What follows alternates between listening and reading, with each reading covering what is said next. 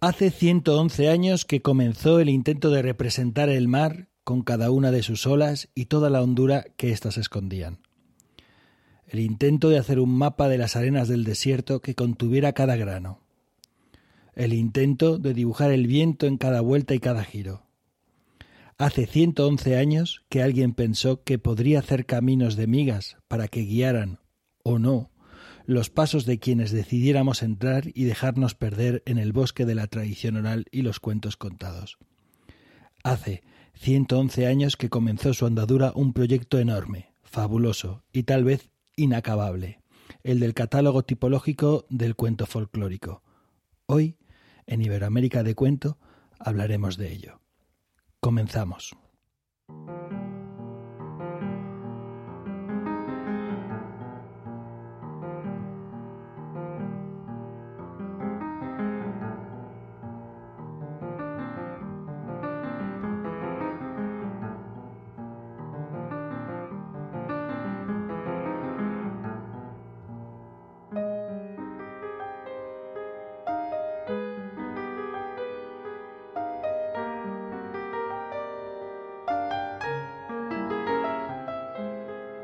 Bienvenidas, bienvenidos, somos Anabel, Manuel, Sandra y Pep y esto es Iberoamérica de Cuento, un podcast quincenal dedicado al mundo de la narración oral, un podcast de la red de podcast emilcar.fm. Hoy, en nuestro capítulo número 51, vamos a hablar de catálogos tipológicos de cuentos folclóricos. Pero antes, pasamos a saludar a los compañeros, a las compañeras de la sala. ¿Qué tal, amigas, amigo? ¿Cómo estáis? Buenos días a todos, buenos días o buenas noches, depende del horario en que estén escuchando. Acá desde Buenos Aires les saluda Anabel y bueno, muy feliz de estar hablando de este tema.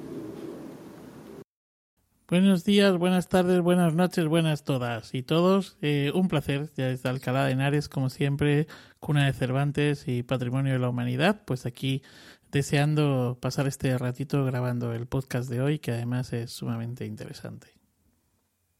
Yo me quedo con lo de buenas todas y buenas todos. Mm, que, ha quedado muy bien, Manuel. Bueno, aquí Sandra desde Huesca, llegadita hace nada de, de Teruel y con ganas, con ganas de hablar de este tema.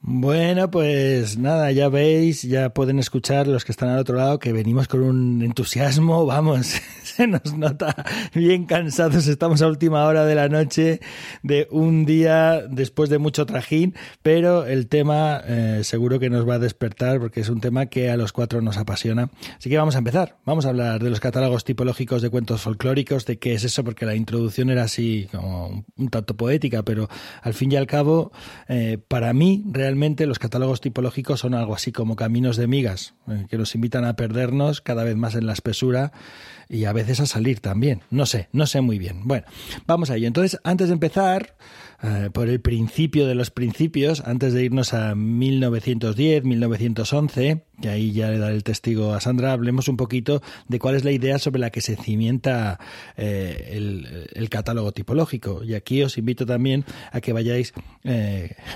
replicando o ajustando o reajustando lo que yo vaya comentando. En realidad, la idea es que los cuentos, los cuentos de tradición oral, eh, son de alguna forma estructuras poliédricas, fractales, eh, proteicas, que se pueden combinar, crecer, adaptar, y que eh, estas estructuras en las que, que, tienen distintas formas, distintos vestidos, tienen como esqueletos similares en algunos tipos. Entonces, esto se busca de alguna forma tratar de ordenar lo inordenable, que es todas estas infinitas variaciones de historias contadas durante generaciones y generaciones a lo largo de cientos, si no miles de años, ¿no? Por eso, mm, eh, a pesar de la dificultad de la empresa, hay quienes se atreven a hacerlo. Eh, nos encontramos hace muchos, muchos, muchos años, más de 100 años, a quienes eh, articulan la idea de que el cuento contado, el cuento de tradición oral, es una sucesión de motivos siendo el motivo algo así como el elemento más pequeño del cuento que tiene poder de persistir en la tradición. Más o menos. Veo aquí alguna compañera, algún compañero que está sintiendo con la cabeza. La definición no es mía, claro, es de Steve Thompson, el gran eh, compilador o el gran loco, si se vale, si, si, es posible decirlo así, de los motivos, pues pasó gran parte de su vida tratando de ordenarlos, clasificarlos, tipo, hacer una tipología de todos ellos.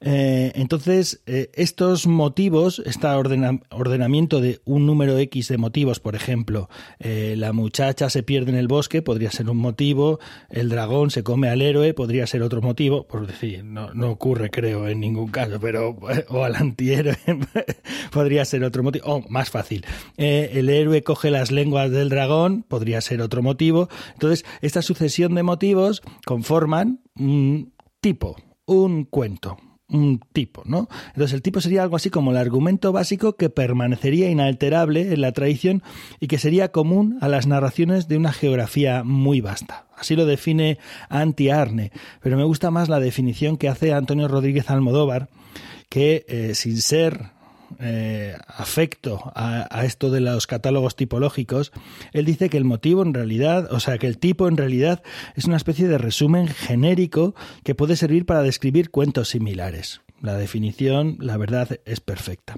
Y ya que estamos, si os parece bien, o estaría el tipo, que es una sucesión de, de motivos siempre más o menos comunes. ¿eh? Luego también ya, si os parece bien, voy a definir lo que es la versión y la variante. En realidad, cuando se cuenta un cuento, siempre es una versión distinta. Cada vez que se cuenta ese cuento, hay una versión distinta. Cada vez que se recoge ese cuento, hay una versión distinta porque siempre hay cambios, cosas que suceden de una forma o de otra en función del cuentista, del tiempo, del momento. Y por otro lado, están las variantes. Las variantes son mm, dentro de un mismo tipo aquellas versiones que presentan variaciones de alguna consideración. ¿Vale? O sea, pues yo que sé, por ejemplo, en Las Tres Naranjas del Amor, que es un eh, que hemos hablado, un, cuento del que hemos hablado aquí, hay algunas variantes que acaban eh, cuando el reencuentro, después del abrazo que el... Eh, no, que acaban cuando la paloma le quita el... Me he ido a otro cuento, a Blanca Flor. Cuando le quita el, alfiler, de la cabeza, la aguja de la cabeza, y sin embargo hay variantes que no acaban ahí. Hay variantes en las que, eh, digamos, la antagonista consigue que el, el, príncipe mate a la paloma, la asen, pero sin embargo hay una pluma que cae al suelo y esa pluma acaba convertida. O sea, hay una continuación significativa. Entonces, siendo el mismo cuento, tiene variantes distintas. Más o menos. ¿Sí? ¿Estamos de acuerdo aquí con todo esto? Sí, bueno, pues ya dicho esto, y, dicho también que plantea muchos problemas, porque ya en 1928 Prop en su, vamos, mm, imprescindible libro Morfología del Cuento, dedica todo el primer capítulo a explicar por qué este planteamiento de temas, de motivos, de variantes, de tipos, eh, eh, tiene los, los cimientos de barro y plantea muchos problemas. Aún así, a pesar de todo eso, se ha convertido en un recurso fundamental, o eso es lo que vamos a intentar explicaros a lo largo de este, de este podcast. Y si, y si os parece bien, Sandra, ¿podemos, podemos comenzar? Sí, claro. Eh, muy interesante todo lo que estás eh, ya explicando, así para, para, empezar, el motivo, el tipo, eh, la las variantes y, las versiones, pero, pero yo voy a ir un poquito más atrás. Vamos a ver cómo, cómo empieza todo esto y de dónde surge. seguro que en alguna ocasión habéis estado leyendo recopilaciones o habéis oído a otro narrador o narradora y de repente habéis dicho, ¡Ah! Ese cuento me suena. O habéis dicho, anda, qué final más curioso, no es como yo lo conocía. Bueno, pues eso fue lo que le pasó al folclorista finés Anti-Arne. Estudioso del folclore de su país y discípulo de Julius Kron, decidió entrar en el laberinto del Minotauro de los cuentos con un ovillo que nos fuera conduciendo por aquel camino y ayudarnos a no perdernos debemos decir que no empezó de cero, sino que partió de un primer método histórico-geográfico creado por su maestro para el estudio de los cuentos. El objetivo era catalogar las versiones literarias cronológicamente y las versiones orales clasificarlas geográficamente. Para ello se fijaba en personajes, acciones, objetos, números y se comparaba con las diferentes versiones que se tenían de cada cuento. Así es como se fue definiendo el catálogo que llegaría a publicar en 1910. Analizando cada versión y buscando sus correspondientes cuentos similares, Arne llegó a crear un arquetipo o una versión original, entre comillas, que servía para identificar a los estudiosos las versiones que estuvieran trabajando. Hay que pensar que las recopilaciones que se estaban realizando a finales del XIX y principios del XX dieron lugar a una gran cantidad de historias que eran difíciles de manejar por los investigadores. El catálogo de Arne fue un foco de luz entre esa gran maraña, permitiendo encontrar los tipos, o sea, los argumentos básicos que nos explicaba Pep, que permanecían inalterables y que eran comunes en una gran área geográfica. De ese modo, facilitaba ver qué cuentos aparecían en unos lugares u otros siendo semejantes. Para crearlo, como hemos dicho, perfeccionó el sistema que había utilizado su maestro, pero además se inspiró en los cuentos de Afanasiev, siguiendo su clasificación para poder organizarlos.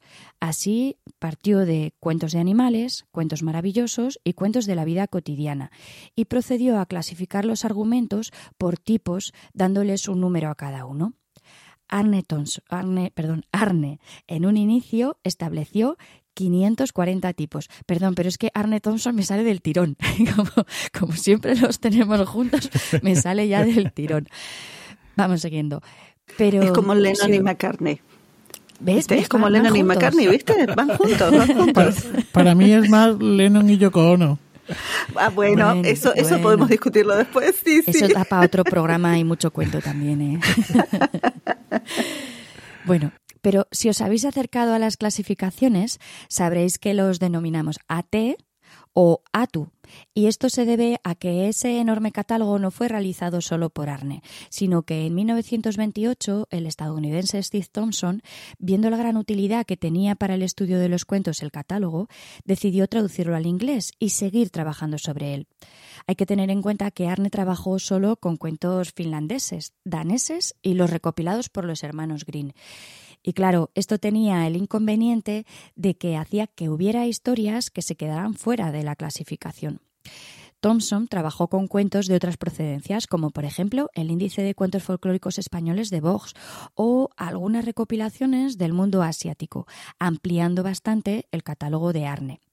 En ese momento ya había más de 2.300 tipos de cuentos repartidos, un abriendo un poquito más esa, esa clasificación y quedando repartidos en cuentos de animales, cuentos maravillosos y religiosos, cuentos cómicos y cuentos de fórmula. Para identificarlos les dio unas letras, las famosas AT, y a continuación un número.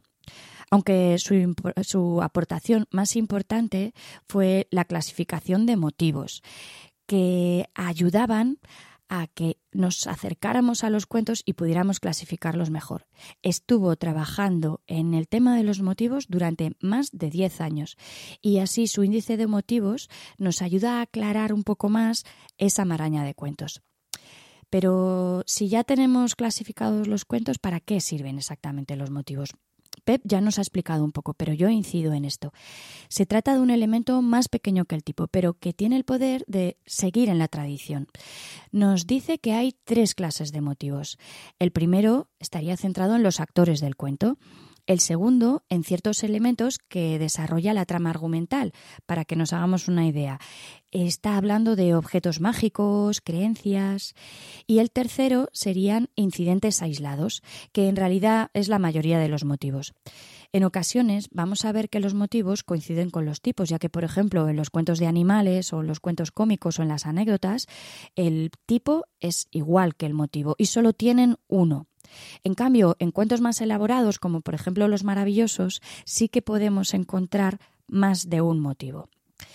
Thompson creó un enorme catálogo de motivos, seis volúmenes de, de, motivos.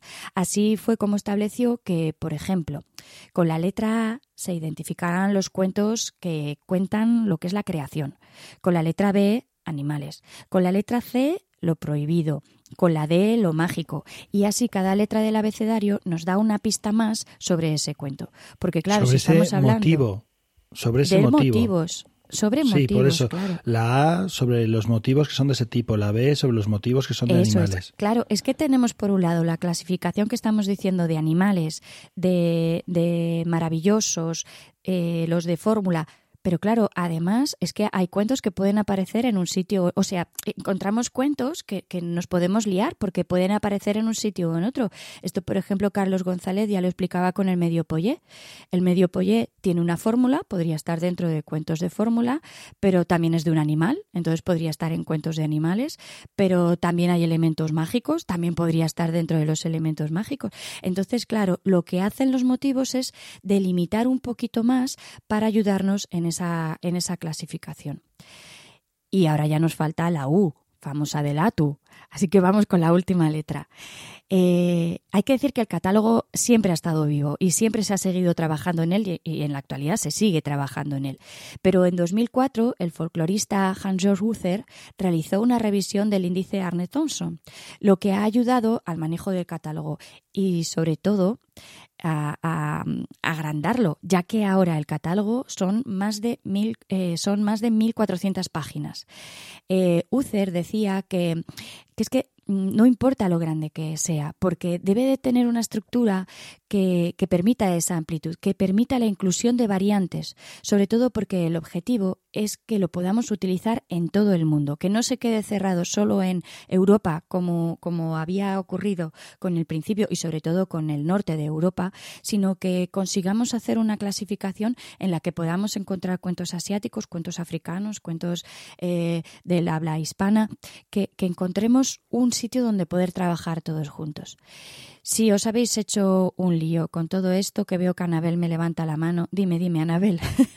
No, no, quería sumar algo que me parece que es interesante o importante respecto a esto que vos decís de esta búsqueda de lo universal cuando mm, el contexto, el contexto de los catálogos ATU, cuando Arne, Anti-Arne empieza a trabajar sobre esto y toda la escuela finlandesa, es un momento donde a nivel eh, general en la ciencia es una mirada de un punto de Europa sobre el resto del mundo que trata de aplicar una universalidad, porque incluso desde el lado de la arqueología, que es como mi otra personalidad, ahí también son eh, ellos ahí en esa región los que empiezan con el sistema de las tres edades, lo de la edad de piedra, la edad de los metales, ¿no? y las subclasificaciones. Y era un ordenamiento para poder entender toda la antigüedad del mundo, que después, por ejemplo, se descubrió que en América no se podía aplicar ese modelo, porque no coincidía con, con los usos. Entonces, un poco esto que vos traes, ¿no? Eh, cuando Arne en 1910 plantea esto y toda esta escuela se desarrolla, se busca, pero desde un centralismo muy nórdico europeo, ¿no? Pensando que, bueno, se va a buscar ese universal.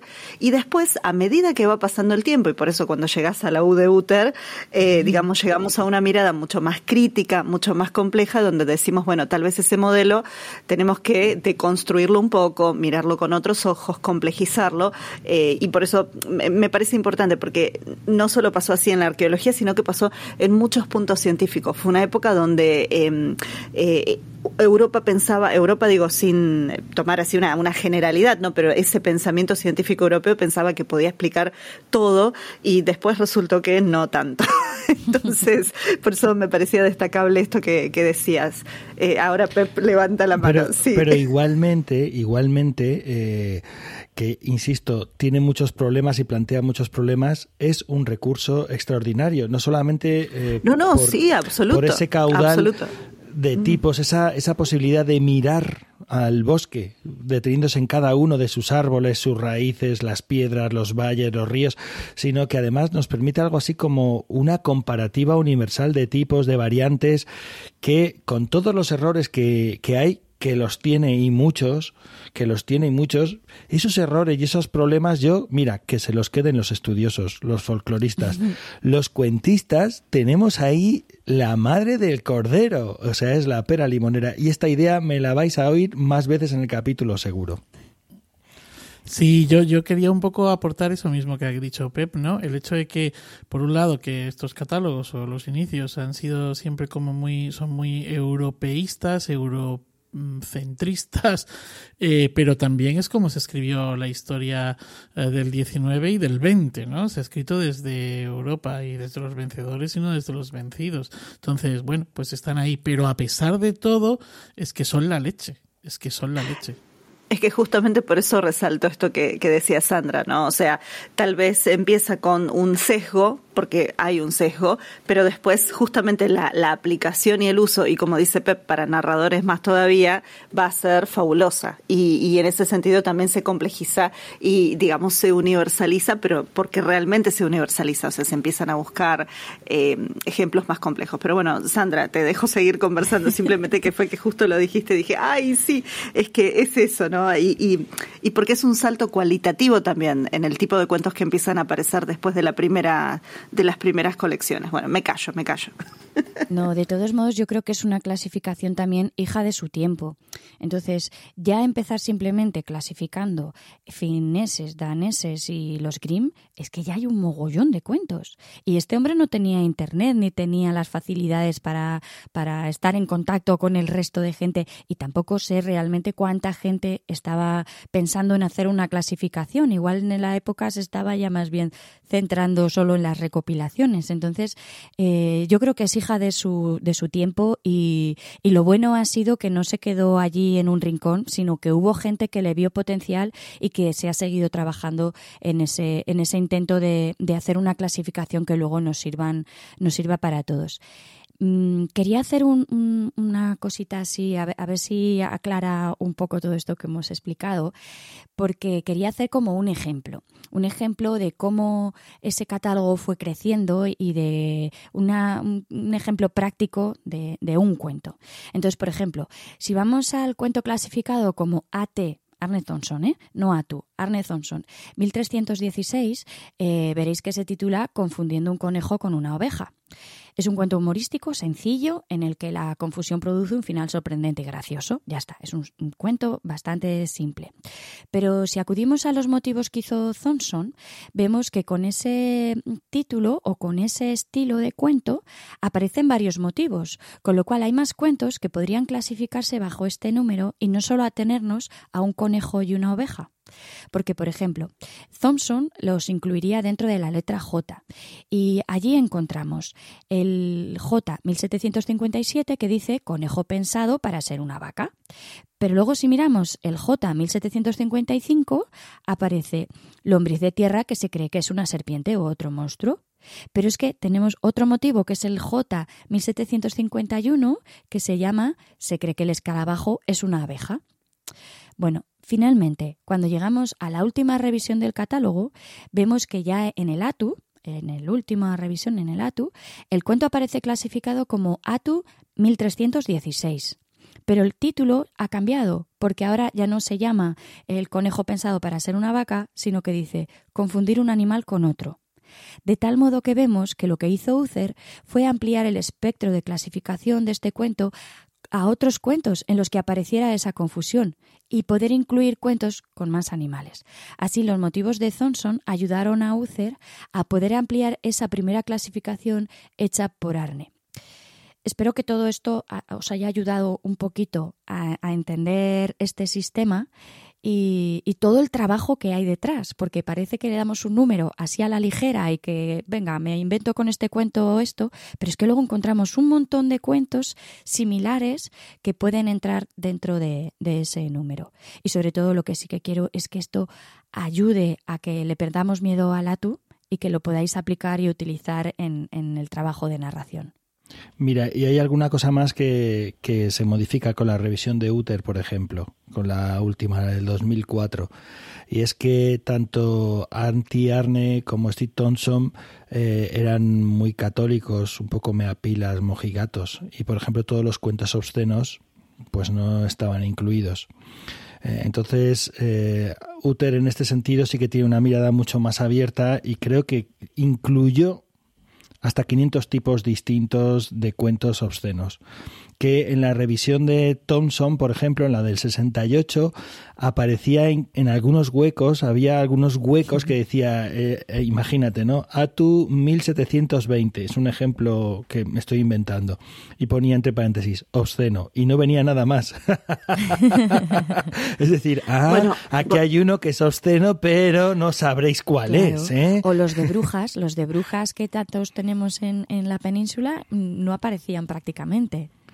Bueno, claro, de hecho, no aparecen. Sentido, todavía, claro, claro esto, esta idea de la revisión todavía eh, deja huecos, porque aunque el catálogo tipológico, el ATU, ya la última versión, tiene 2.500 tipos, no es real, porque hay huecos dentro de esos 2.500 tipos, como si te dijera del 1420 al 1480 hay hueco porque está, está posibilitado para que se puedan seguir encajando tipos o, bueno, ya sabemos que se pueden ampliar también 1700 o 1510, 1510A, 1510B, o sea que va creciendo, de esa manera también se va construyendo, eh, o sea, tal como está la estructura lo permite, ¿no? Yo iba a sumar que una sola cosa que respecto a esto que vos decías, Pep, de lo obsceno, que además de algunos cuentos obscenos, él también, por ejemplo, Thompson, digo, específicamente, quitó casi todos los cuentos que tenían que ver con la homosexualidad. Entonces, eh, del motivo ATU 514, que es el casamiento entre mujeres, pero no solamente de ese, sino de otros, eh, no solamente en el índice de motivos, sino también el de tipos, los quita. O sea, directamente él dice, estos cuentos no tienen que aparecer.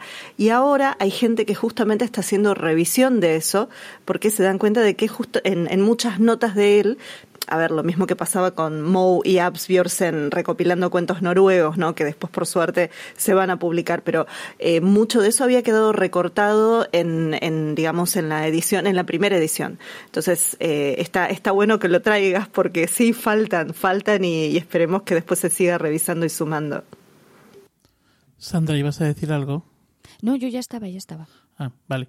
Pues si os parece, eh, al hilo de esto de que los cuentos, o sea, que faltan los cuentos de brujas y que faltan cuentos eh, más de aquí de la península o de, bueno, depende del Estado español, pues podemos hablar también de los catálogos tipológicos que se han producido aquí en, España. Eh, estos catálogos tipológicos de cuentos de los que han hablado eh, bueno, especialmente Sandra, pues han tenido en España su réplica regional, de manera que, bueno, bien organizados por áreas geográficas o bien por áreas lingüísticas, podemos encontrar algunas publicaciones.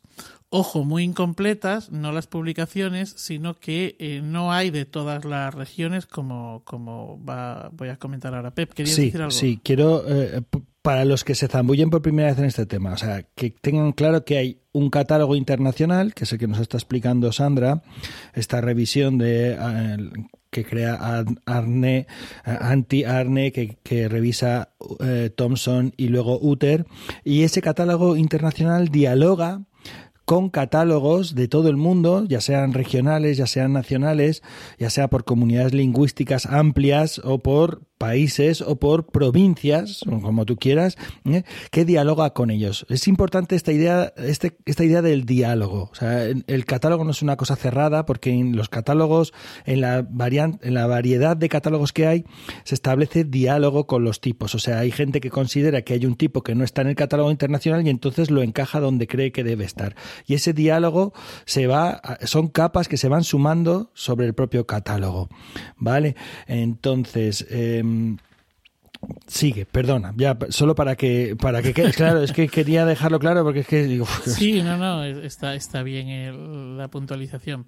Decía que estas eh, publicaciones, estos catálogos eh, son incompletos eh, porque no hay de todas las regiones o de todas las comunidades autónomas ni de todas las, las, lenguas, ¿no?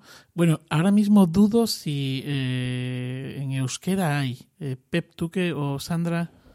Yo creo que no hay, ¿eh? Que, yo sepa, que yo sepa no hay, que yo sepa, pero vamos, es que el euskera también es un, un ámbito, ojo, como una lengua que, que, si hubiera a lo mejor no lo sabríamos, porque es que es una lengua que, ni siquiera es intuitiva, no es como el gallego para los que hablamos castellano, ¿verdad? Que te, puedes ahí manejarte.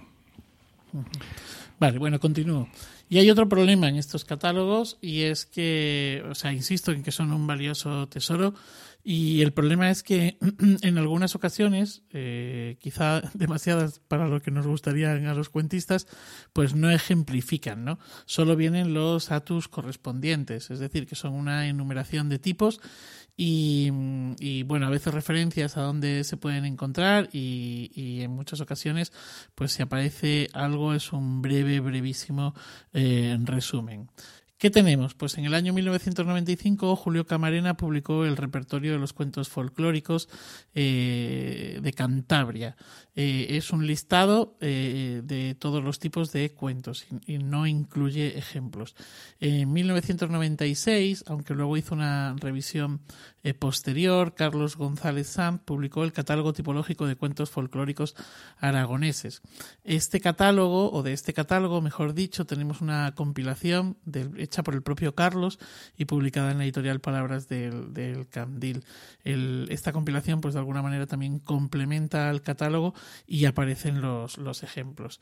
En 2003, Carme Oriol y Josep eh, Puyol publicaron un Index, eh, Index Typologic de la catalana. Es una enumeración de tipos de cuentos sin ejemplos. Están todos compilados en catalán y son pues de, de toda la zona de habla catalana, de Cataluña, Aragón, la comunidad valenciana, Baleares, bueno, en definitiva, eh, ahí está. Y se complementa con el RONCAT, que es un archivo de folclore en línea y donde, bueno, pues os invitamos a que podáis eh, entrar y donde se pueden buscar diversos tipos.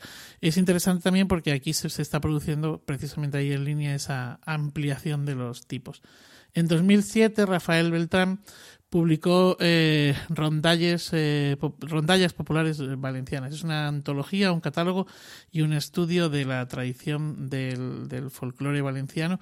Un catálogo que en este caso sí que incluye ejemplos. En 2010, eh, Camino Noya Campos publicó el catálogo tipológico del cuento gallego de tradición oral y en él no clasifica, eh, perdón, en él sí que clasifica y además ofrece una extensa bibliografía.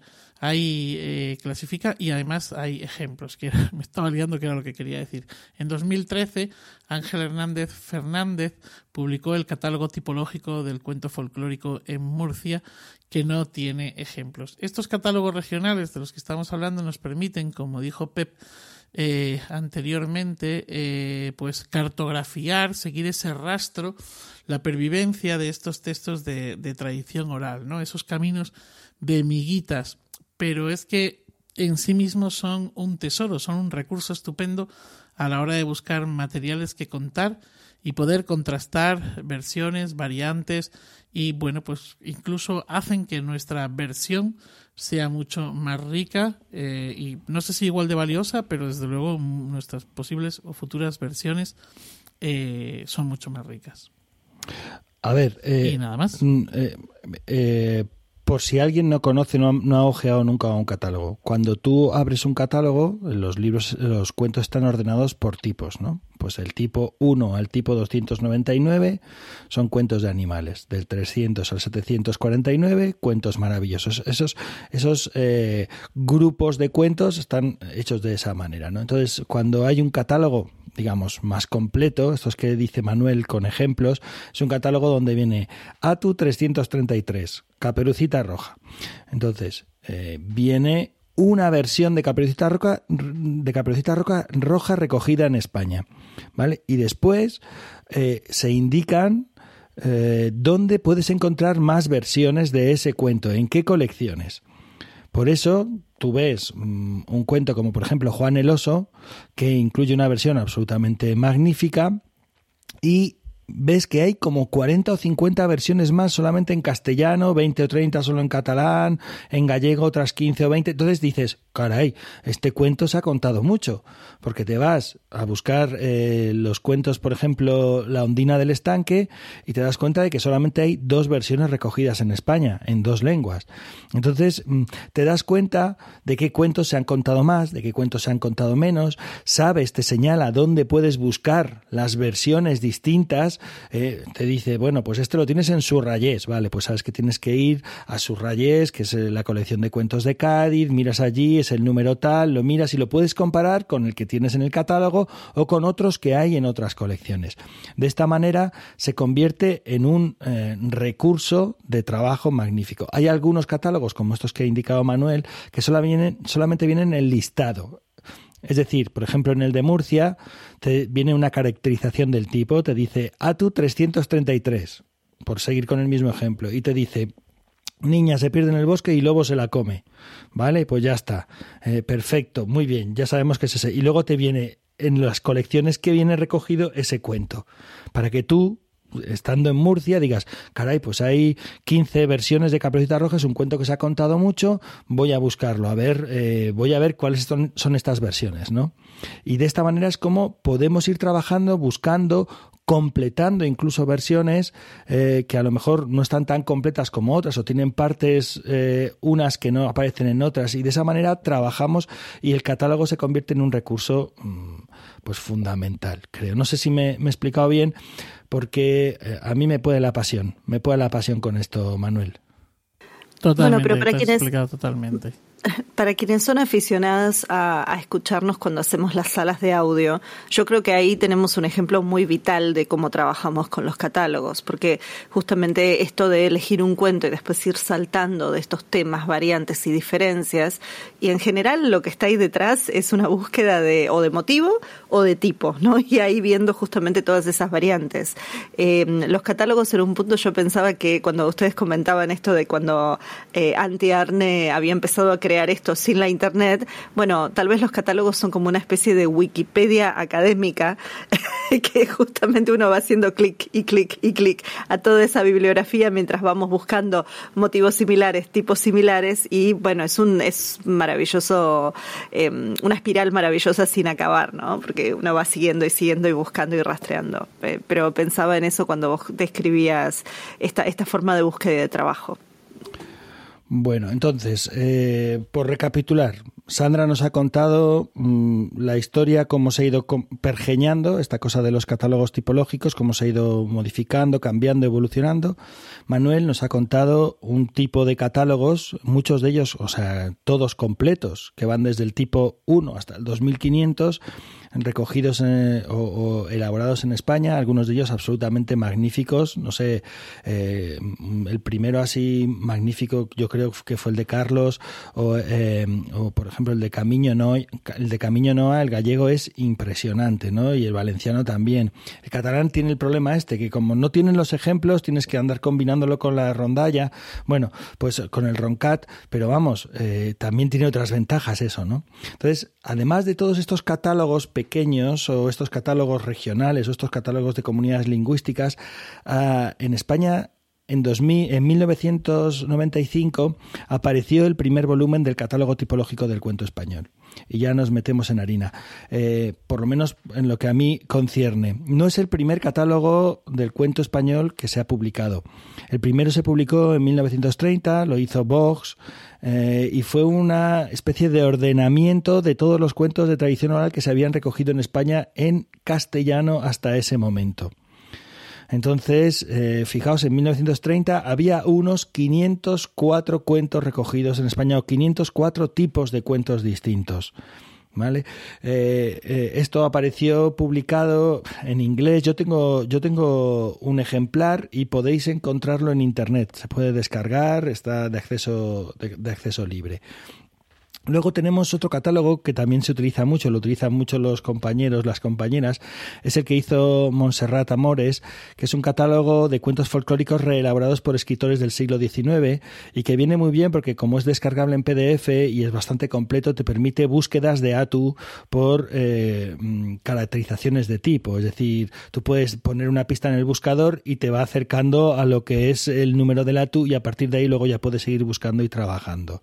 Aunque ese propiamente no es un cuento, no es un catálogo de cuento de tradición oral. Pero, insisto, en 1995 Julio Camarena Locirica y Maxime Chevalier publicaron el primer volumen del catálogo tipológico del cuento folclórico español. Se trataba en puridad del volumen segundo, o sea, publicaron primero el volumen segundo. Para los oyentes, las oyentes que hasta aquí ya estaban pensando que lo tenían todo claro, para darle un puntito más de lío a la cosa, ¿eh? estos señores publicaron primero el volumen segundo. ¿Por qué? Porque el volumen segundo es el dedicado al cuento maravilloso, que es el cuento o el tipo de cuento que eh, resulta más atractivo a los estudiosos, a los lectores, a los apasionados del cuento, del cuento de tradición oral. ¿Eh? Entonces ahí, claro, tenemos desde el dragón de las siete cabezas a un montón de cuentos de aventuras magníficos, maravillosos, con brujas, con, con héroes, con príncipes, con princesas, con mujeres que se casan, con un, que se casan con otras mujeres, o sea, con un montón de historias magníficas, fantásticas, maravillosas. Entonces yo creo que por cuestión de pura mercadotecnia, decidieron empezar por este segundo volumen. Os lo digo en serio, yo creo que fue así porque la editorial Gredos dijo, bueno, bueno, empecemos por algo ahí vistoso, por el segundo volumen, y además de esta manera la gente que lo compre no se podrá resistir a comprar el primero también. Claro, pensad en ello. El primer volumen salió dos años después, que es el, volumen dedicado a los cuentos de animales. O sea, el primer volumen salió el segundo. Esto es muy bonito todo, ¿sí?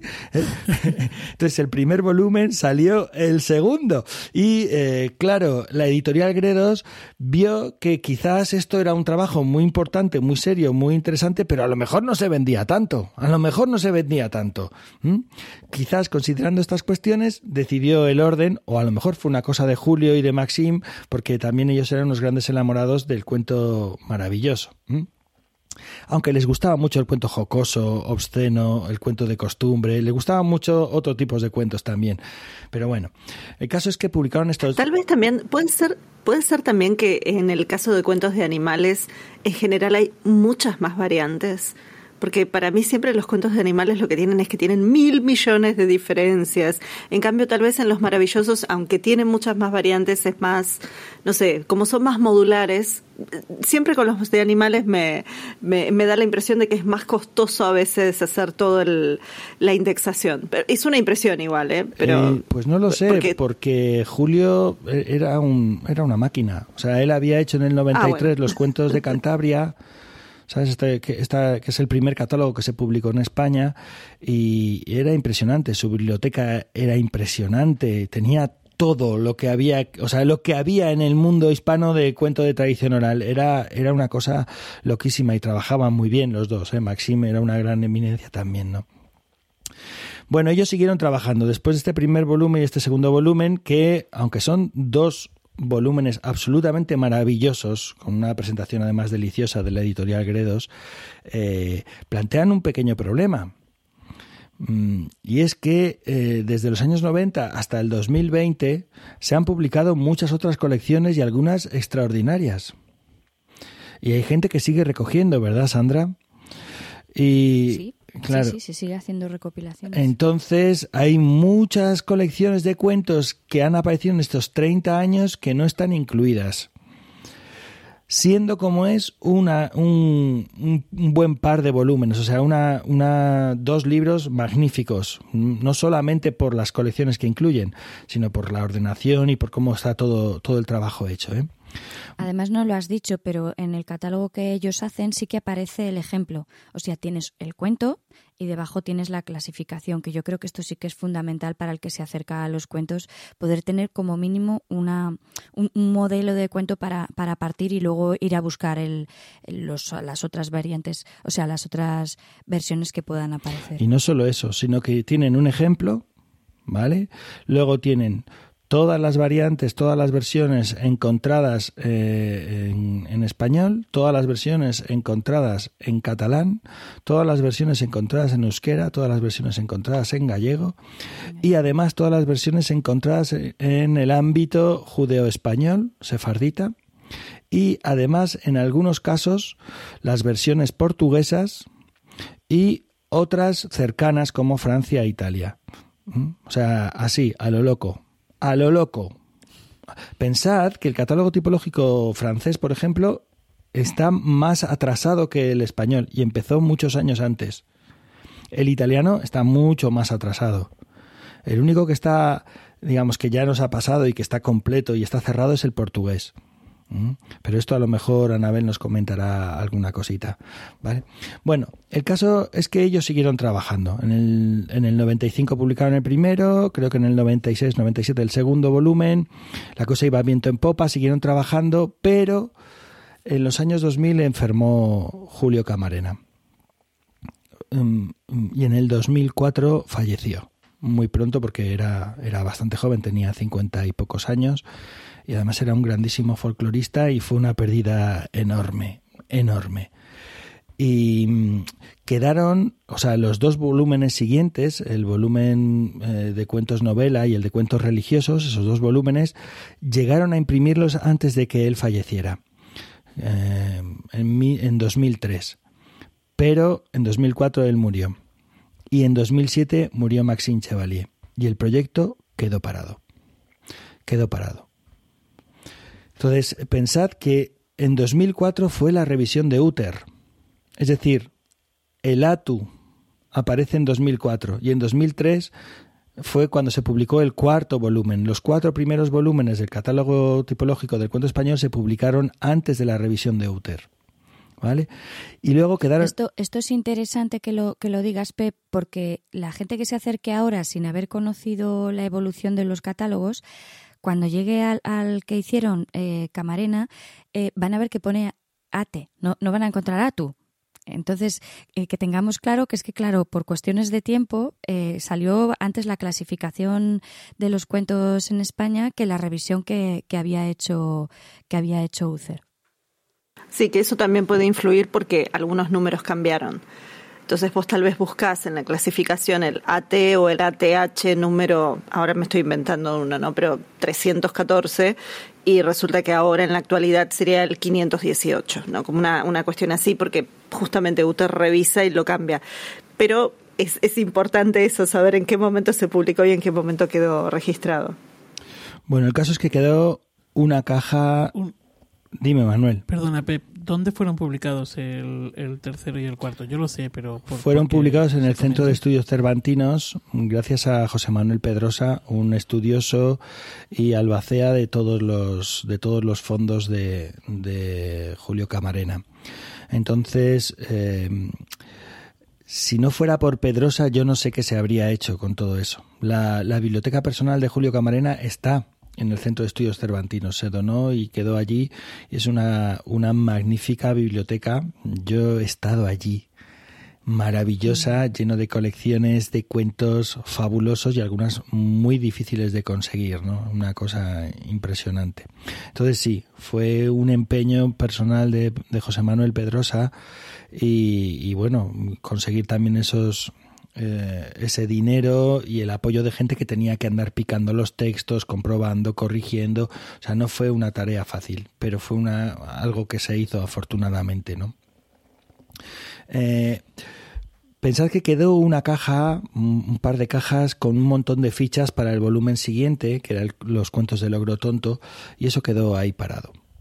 Y pasaron muchos años, porque nadie tenía ni las fuerzas, ni las energías, ni la capacidad, ni el tiempo para ponerse a trabajar. Y mientras tanto, eh, estaba la revisión de Uther, eh, mientras tanto se iban publicando catálogos tipológicos como el portugués, como el sefardita, mientras tanto iban apareciendo nuevas colecciones de cuentos, o sea, el trabajo era cada vez más, cada vez había más trabajo, cualquiera se metía con esa caja de fichas a hacer cosas, ¿no? Bueno, pues en 1900, en dos, perdón, en 2019 hubo tres profesores eh, recién jubilados, eh, José Luis Agúndez, Ángel Hernández Fernández y Anselmo Sánchez Ferra, eh, que decidieron coger ese testigo y continuar la labor. Y lo hicieron ampliando el concepto, porque hay algo que no os he dicho antes, me lo he guardado ahí en la manga, no solamente incluyen versiones catalán, gallego, euskera, eh, no solamente portugués, sino que también hay un apartado dedicado ya en 1995 a todas las versiones recogidas en el ámbito de Iberoamérica. Y eh, esto hizo que estos tres profesores, cuando retoman el proyecto, deciden ampliar y darle un giro y poner eh, el cuento también recogido en, en América, en, en, español, eh, ponerlo, digamos, delante. No dejarlo como un rincón más, no ahí no, sino que incluirlo y ampliar el catálogo. Por eso el quinto volumen que apareció este año no se llama Catálogo tipológico del cuento folclórico español, sino que se llama Catálogo tipológico del cuento folclórico hispánico e incluye decenas de referencias de versiones de los cuentos de los tipos recogidas en América. O sea que ya, eh, si antes era mm, pequeña cosa, Lo de ahora ya es como mm, sujétame el cubata que lo voy a hacer aquí a lo loco lo más grande posible, ¿no? O sea, no os podéis imaginar el trabajo que eso supone y la ventaja que tiene. Tiene una gran ventaja. Porque, por ejemplo, os voy a poner un ejemplo. Imaginaos que hay un cuento recogido eh, en español, en España, o un cuento que no está recogido en España en ninguna de las cuatro lenguas oficiales y que sin embargo está recogido en México. Bueno, pues ese cuento, ese tipo, no aparecía en el catálogo tipológico del cuento español, pero sí aparece ahora en el eh, catálogo hispánico, porque ya da una entidad de igualdad a todas las comunidades de habla hispana. Lo que no han hecho es incluir además todas las lenguas de los pueblos originarios, o sea, ya, porque imaginaos, eso ya sería una tarea no, o sea, antes hay que, hay que descubrir el antídoto este para ser inmortales y luego ya te puedes sentar a trabajar en eso, porque eso te va a dar como para unos cuantos cientos de años de vida de trabajo, ¿no?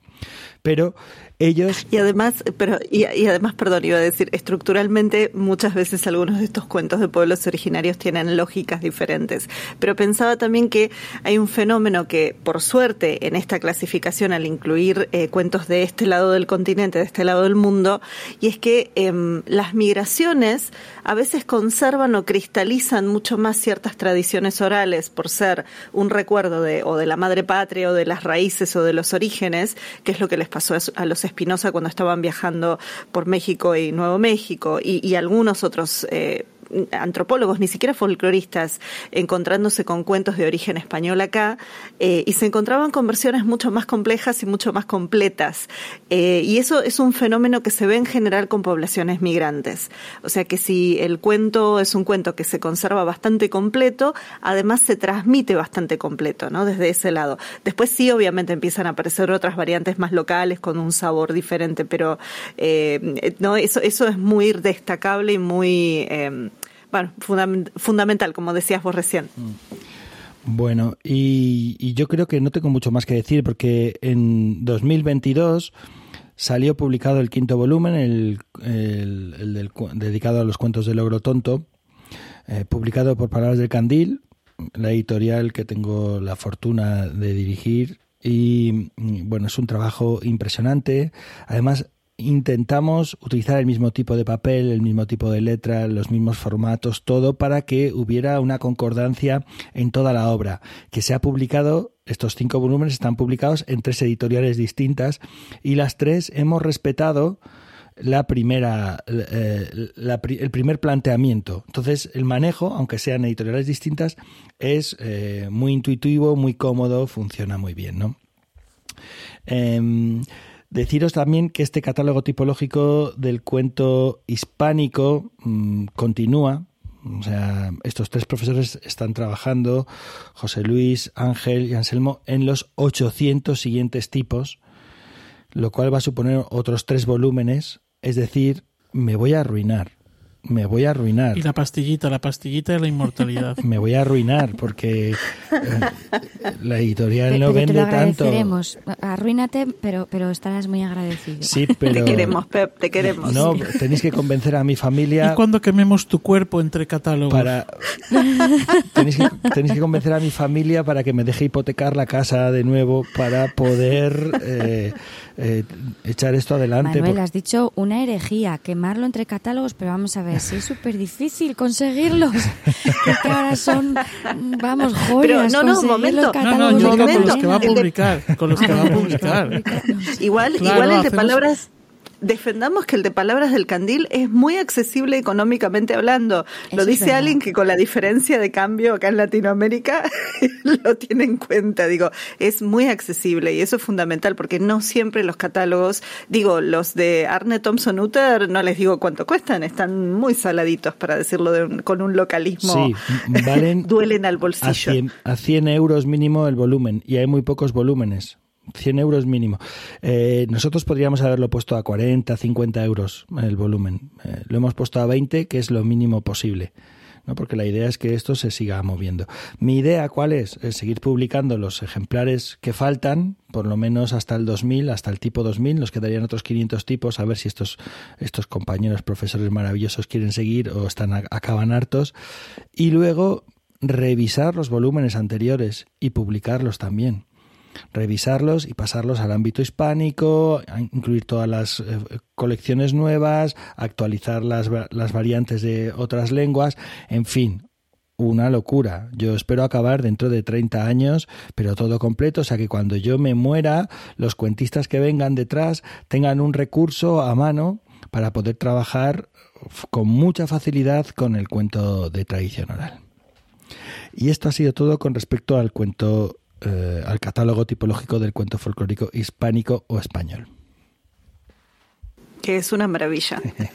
y bueno, a mí me toca hablar un poquito de qué pasa con otras colecciones en otras partes del mundo también. Así que eh, pensando en eso, em, por un lado, uno de los uno de los catálogos en Iberoamérica, pensando ya en, localmente, es eh, de los más eh, tempranos, es el de Robe, de Stanley Robe, que es un catálogo de es un índice de cuentos mexicanos folclóricos que incluye textos narrativos de México, América Central y eh, ay, espérense un segundo, porque acá no tengo la nota completa del título, pero bueno, es de México y América Central sobre todo, y tiene, eh, es una publicación que se hace en 1973, pero que en realidad está, mm, o sea, está basada en colecciones un poquito anteriores, eh, y tiene que ver con un trabajo que él venía haciendo ya desde antes, lo mismo que pasa con otras partes de América Latina. Igual, de todas maneras, el catálogo de Robe es uno de, lo más, de los más eh, respetuosos, digamos, del índice, porque después lo que vamos a encontrarnos es con colecciones en otros países de América Latina que van a estar eh, haciendo antologías o, como les digo, colección de cuentos y que en muchos casos lo que se va a poner es que estos cuentos corresponden al número AT, como decía Sandra, porque es previo al 2004, eh, AT e, número tanto del catálogo de Arne Thompson Utter, pero en realidad no son índices. O sea, en el caso de Stanley Robe sí es un índice. Eh, Em, pensando también en otros de América Latina, por ejemplo, Berta Vidal de Batini o Susana Chertudi, pero Berta Vidal de Batini va a ser la que va a ser la colección más amplia, conocida, que además está digitalmente publicada, que es eh, cuentos populares, cuentos y leyendas populares perdón, sí, cuentos populares y leyendas de la Argentina, que son 10 tomos, y ella, eh, más allá de que no está indexando o haciendo un catálogo tipológico, sí responde o mm, trata de obedecer a la lógica eh, de ordenamiento del catálogo. Entonces empieza con cuentos de animales, sigue después con cuentos maravillosos, bueno, y así va hasta que el último tomo tiene que ver con leyendas. Entonces se separa un poco eso. Em, la mm, la presencia, además de, o sea, no va a ser el único de todas maneras, como les decía.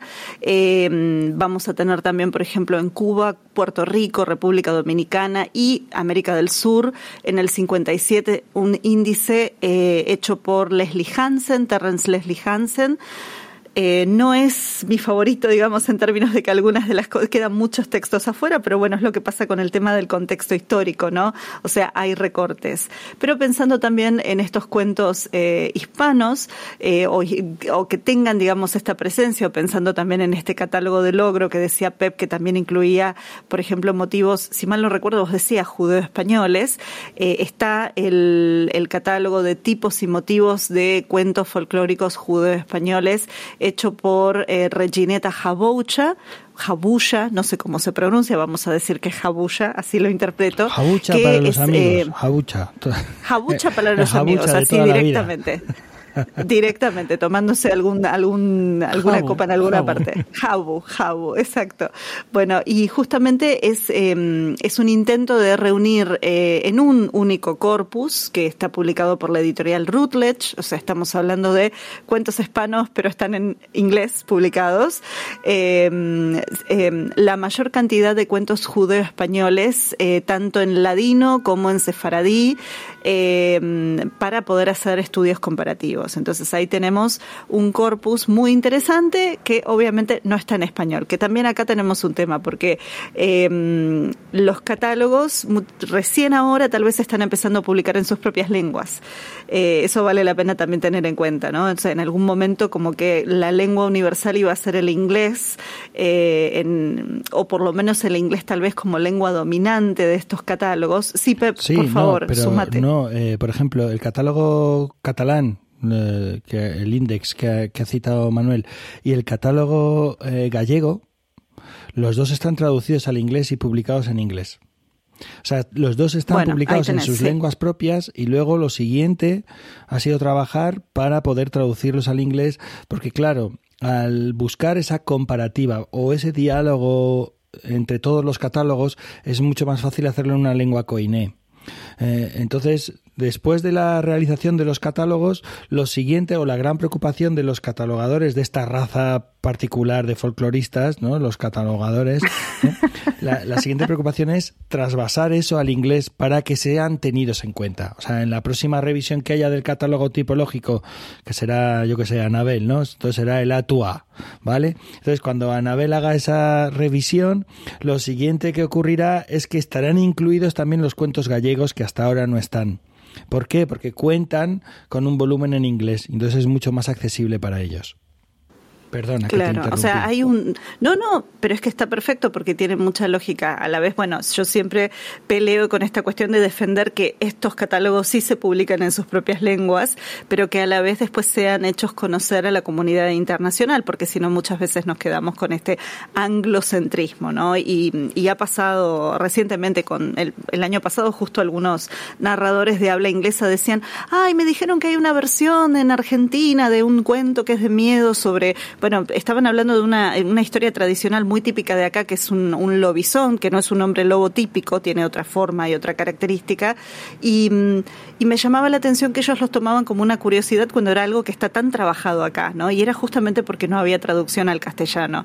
Y era esta cuestión también de decir, bueno, estaría buenísimo que ustedes, más allá de consultarlo en inglés, empiecen, claro, no, no, que al inglés, que ellos también, si quieren contar un cuento en español, que aprendan primero un poco a leer en español. o sea, que hagamos un poco ese. Que me refiero que no estaba traducido al inglés, que has dicho que no estaba traducido al castellano. Ah, perdón, perdón, tenés razón. Es con la indignación, ¿viste? La indignación y, y la falta de cerebro tal vez a esta hora. Pero bueno. bueno, igual, igual tenemos algunos otros países que obviamente que sí defienden no solamente los países de habla hispana, sino otros países que también, naciones que defienden su lengua. Y eso pasa con el catálogo francés, por ejemplo, que fue publicado eh, a través del trabajo de Paul de la Rue, que bueno, es muy conocido. Él, él empieza a, trabajar sobre el catálogo del cuento popular francés, siguiendo el sistema de clasificación de Arne Thompson, y el primer volumen va a aparecer en 1957, que es apenas unos meses después de que él fallece, eh, o sea, empieza muy temprano el catálogo, pero después se queda bastante frenado, aunque el proyecto después se extiende en, en varios volúmenes que van a ser continuados por Marie-Louise eh, Marie -Louise, eh, Tenés. Eh, entonces, bueno, es el catálogo de, de la Rue Tenés en francés, is que está recogiendo eh, algo de esto, ¿no? Bueno, De la Rue es muy conocido por su estudio de Caperucita. Y sí, tiene cuatro volúmenes, como Pep me dice acá. Pero como vos decías antes también, o sea, el catálogo español está mucho más avanzado. Igual también, o sea, ellos lo mantienen en francés eh, y no sé si hay, no hay versión en inglés, me parece, pero yo en un momento estaba buscando y no había encontrado traducción. No me sorprende de los franceses. y como ustedes decían también, tenemos el catálogo portugués, que es una maravilla porque está completo eh, y, además porque es un trabajo muy bello. Yo no he llegado ni siquiera a ojearlo, es simplemente está en mi lista de deseos, pero creo que alguno de ustedes, además de Pep, que tiene su porno librería, porque esa librería es para que a uno se le caiga la baba, eh, su, biblioteca, eh, creo que seguramente vos lo tenés, pero bueno, es, es un catálogo que vale la pena si ustedes pueden echar mano en él, ya que también, como decís, se complementa mucho con todo lo que es la península ibérica. Y siempre tengo interés también de saber si en ese catálogo, y eso no sé si vos me lo podés responder, eh, incluye algo de eh, los cuentos de Brasil, pensando justamente en la diáspora. Eh, en la diáspora portuguesa. Creo que sí, eh, pero te lo tengo que mirar y te lo confirmo, pero juraría que sí, ¿eh? que tiene de Cabo Verde, de, de, de Brasil y de todos los sitios de habla en portugués pero vamos, es que ahora mismo no estoy en la biblioteca, estoy haciendo ganas. No, no, es, es, pregunta para dejártela picando y para que si quienes nos escuchan de repente dicen, ay, yo me acuerdo de haberlo visto, me acuerdo de haber leído tal, también nos pueden sumar un comentario y siempre es una maravilla, digamos, ampliar este diálogo. Otros catálogos, y como para ir también un poco cerrando, que ya si no se va a hacer muy largo, como siempre pasa, se va a hacer muy largo el capítulo. Eh, a ver, tenemos eh, un catálogo del mundo árabe, que es un trabajo eh, que se hizo a través del, de Hassam El Shami. Eh, el primero había hecho un trabajo de índice tipológico siguiendo a, Steve Thompson, o sea, siguiendo el, catálogo de motivos, y después hizo un, un, catálogo de tipos de cuentos folclóricos en el mundo árabe. lo mismo pasa no para todos los países africanos, pero en África Central, Winifred Lambrecht en el 67 también va a publicar algo de esto. Yo creo que muchos de estos trabajos, algunos de ellos temprano, el de el del mundo árabe es del 2004, o sea que es contemporáneo a lo que va a estar haciendo Uter cuando está actualizando el catálogo. Pero por ejemplo, este otro ejemplo de África Central es uno de los que tal vez va a estar alimentando a Uter eh, cuando él en el 97, o sea, estamos hablando de siete años antes de que él se ponga a, logre publicar el catálogo, el índice, él saca un artículo en una revista que se llama Journal of Folklore Research, o sea, la revista de estudios eh, de folclore, que es justamente una crítica a los índices eh, tipológicos. Él dice, bueno, una revisión crítica, y él empieza ahí a mencionar en el 97 eh, catálogos que han aparecido después de que el de Steve Thompson actualiza en los años 60 y dice, y todos estos quedaron afuera y aparte pasa esto y pasa lo otro y pasa lo otro. Es un, es un artículo que está accesible en el dominio público en inglés, eh, pero es interesante porque es como la semilla previa a lo que va a ser la actualización que él va a realizar. Y ahí también nos muestra un montón de índices que ya existían o publicaciones así como les decía de la de Berta Vidal de Batini, que tal vez no eran catálogos tipológicos, pero sí se inspiraban en eso y eh, digamos que van a estar nutriendo su trabajo posterior. Eh, vale la pena pensar que también en el mundo de los folcloristas utilizar eh, las siglas de Arne Thompson o de Arne Thompson Utter es una lengua en común. Eh, incluso si quienes nos escuchan están buscando algún cuento y encuentran algún artículo académico que está hablando de ese cuento, muchas veces los académicos o las académicas van a utilizar, van a decir, bueno, este cuento se centra en y es de este tipo.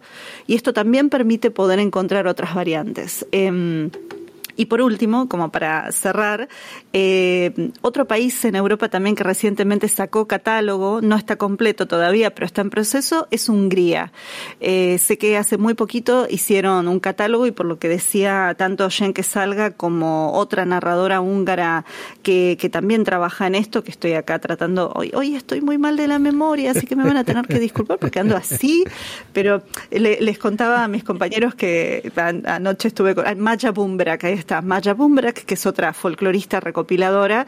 Eh, las dos decían que, bueno, este catálogo estaban muy entusiasmados porque es un trabajo que han hecho en las últimas décadas, eh, a ver, en la última década, mejor dicho, y que está muy actualizado, o sea, y además con una mirada muy contemporánea.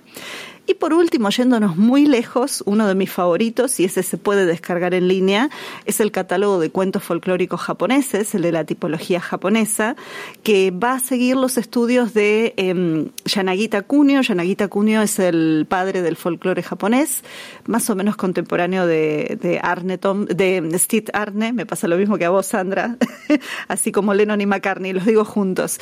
Em, y Kunio lo que va a hacer es va a desarrollar una propia mirada sobre el folclore japonés eh, y a partir de ahí hacer una escuela folclorística local. Y esto va a generar también una mirada y un análisis muy específico, porque es verdad que los cuentos japoneses tienen su propia lógica. El catálogo japonés eh, igual es muy interesante porque tiene algunos aspectos que eh, se reflejan con los del catálogo universal, digamos, pero a la vez tienen elementos locales muy maravillosos y muy característicos de ese mismo cuento. Em, en Japón, quien va a hacer ese catálogo es Keigo Seki.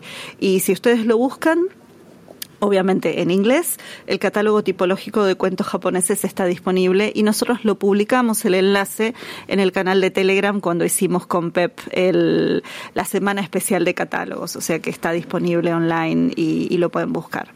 Eh, así que un poco con esto viajamos por varios lugares y, ya estuvimos ahí viendo algo de lo que se sigue escribiendo y lo que se sigue publicando. Bueno, yo eh, por escapar un momento de los catálogos y de esta...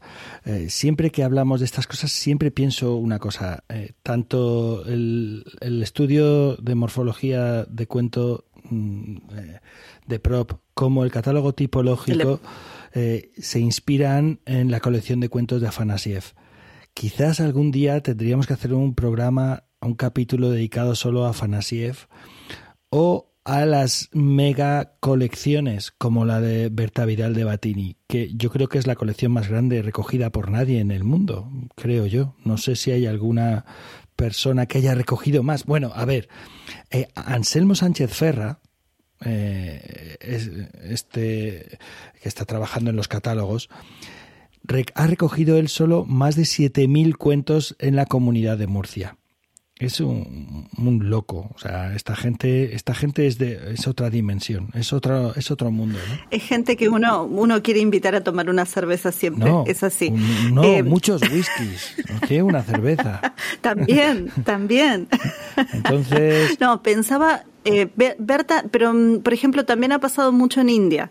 Eh, tenés catálogos enormes, gigantescos, eh, de cuentos, por ejemplo, de India, de Ramanujan, bueno, acá es el primero que se me ocurre, pero sí, y Moe y Absbjörsen, por ejemplo, en la actualidad hay gente que está volviendo a traducirlos, porque más allá de las traducciones que hay, se están encontrando con más cuentos que eh, ellos o eh, el hijo de uno de ellos descartaron, entonces se están como reactualizando y parece que son muchos más volúmenes de lo que se esperaba. Está bien, esos son de otro siglo, pero digamos los actuales se ve que también están muy inspirados en eso. Eh, sí, podríamos hacer algo sobre estas, estas mega colecciones. Bueno, ya lo pensamos fuera de micro. A ver, eh, ¿os parece bien si terminamos, cerramos mm, con un tip, una frase cada uno mm, sobre, una idea cada uno sobre por qué puede ser interesante el catálogo tipológico para quienes nos dedicamos a contar cuentos? ¿Sí? Sí, sí, me, me parece bien. Eh, a ver, yo diría sobre todo que nos permite encontrar toda una serie de tipos de cuentos que no conocemos y que el, el, el, que todo va mucho más allá de incluso de los cuentos maravillosos. O sea, y siendo los cuentos maravillosos una barbaridad, ¿no? Pero, por ejemplo, a mí me sirven mucho, a mí a Carmen en Legolas nos sirven mucho los catálogos, especialmente los cuentos de animales, y estos así cortitos, eh, picarones, obscenos, nos sirven especialmente para, pues para trabajar en la radio, porque nos piden cuentos muy cortitos y esos, todos esos que hay se prestan.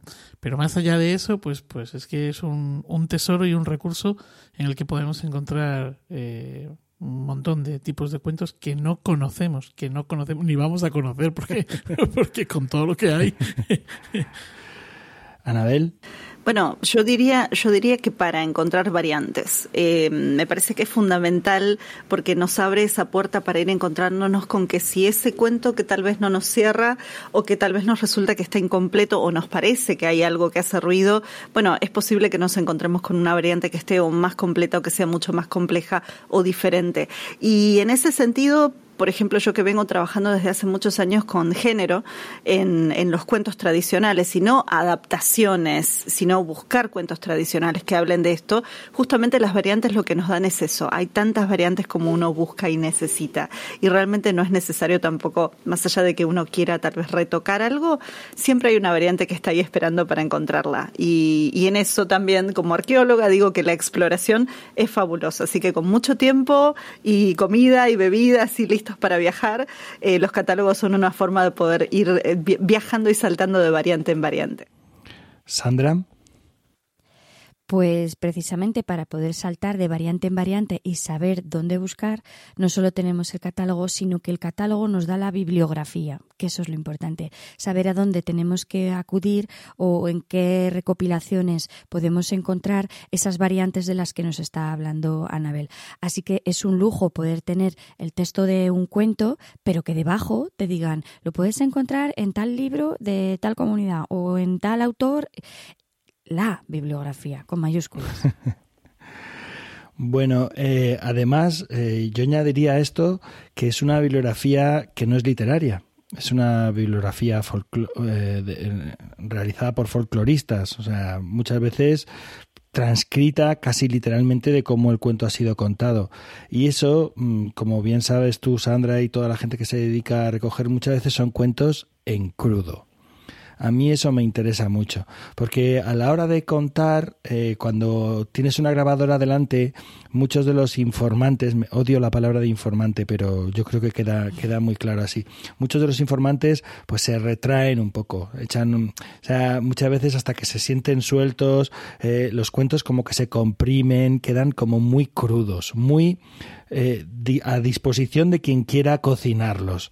Entonces, eh, esta bibliografía, estas variantes, estos tipos, eh, nos señalan cuentos crudos, que son ideales para meterlos en la garganta y cocinarlos y, encontrar un montón de detalles que aparecen en las transcripciones de los eh, narradores populares, detalles que a veces se nos escapan, porque claro, eh, no es lo mismo escucharlo de viva voz que tener un texto escrito, es otro lenguaje, es otro mundo, pero es un, eh, un principio por el que puedes empezar a cocinar un texto absolutamente maravilloso. Y bueno, yo creo que con esto nuestro podcast de hoy, nuestro capítulo de hoy llega a su final, aunque estoy seguro de que podríamos seguir mucho más. Eh, si os parece, nos vamos despidiendo por si queda algún oyente ahí que todavía no ha oído y no ha, dejado, no ha tirado el transistor o el teléfono o no ha apagado el podcast, nos podríamos ir despidiendo. El transistor que Yo es que soy muy antiguo. Me pongo a hablar de cuentos de tradición oral y, y me falta la boina.